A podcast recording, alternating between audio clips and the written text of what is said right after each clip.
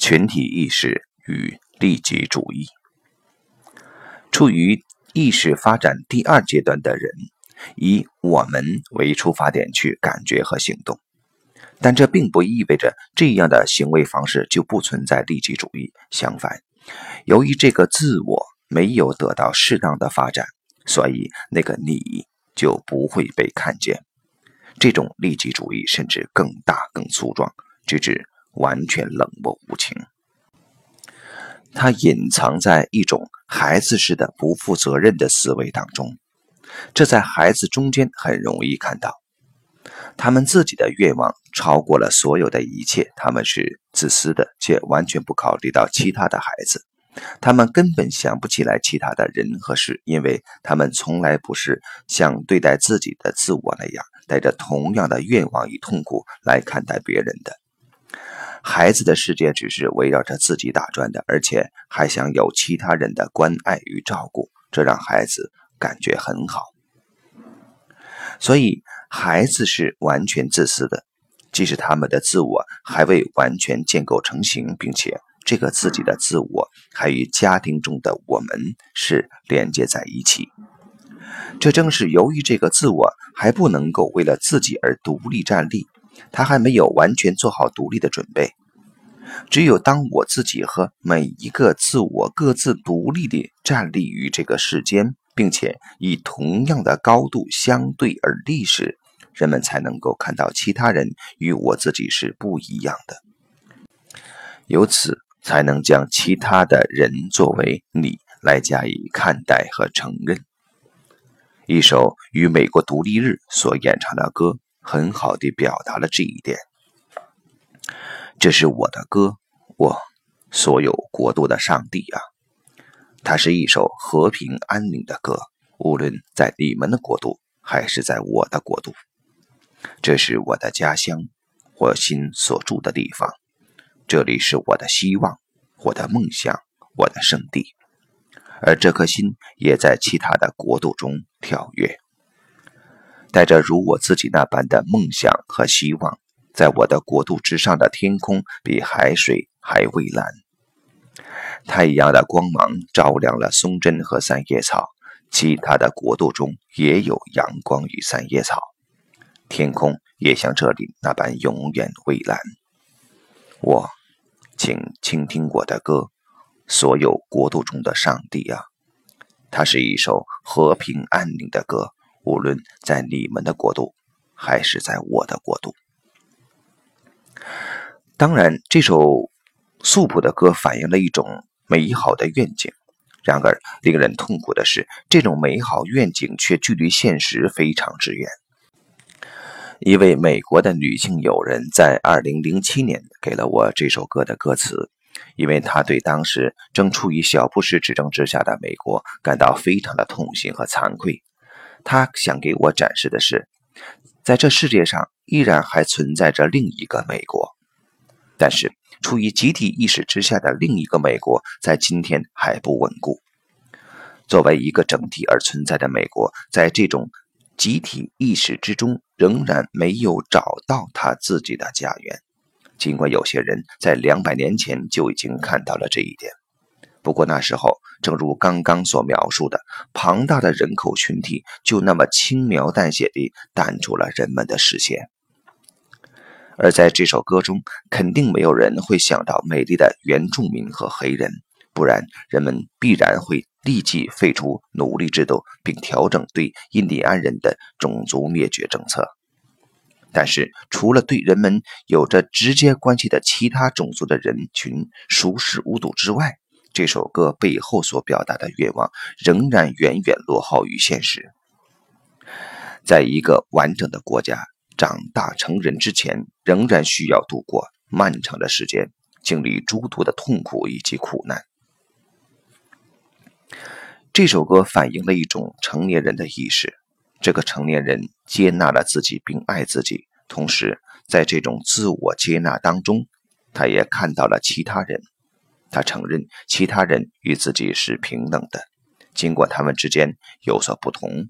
对此，这个自我必须从那个我们之中解脱出来，独自地站立于世间，并被许多其他的自我所围绕，然后这个自己的自我会被其他人的自我所界定。这一切以自然而然的方式发生，没有某个人为自我设置各种界限。因为人们一旦能够为自己和他的所作所为承担全部的责任，那么每一个自我对于另外的自我而言，则都是界限。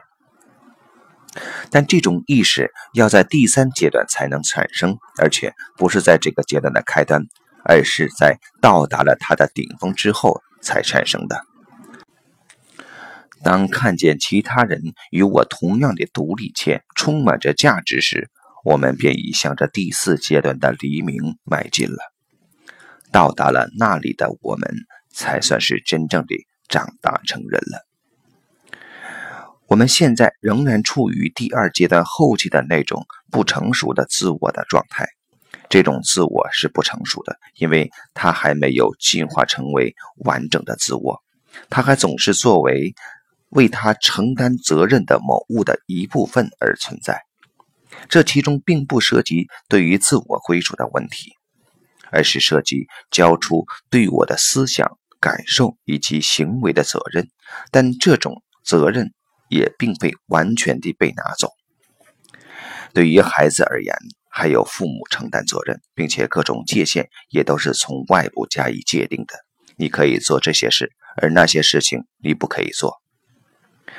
对于那些处于第二阶段的成年人而言，他们感觉自己所属的各个群体承担了这个功能。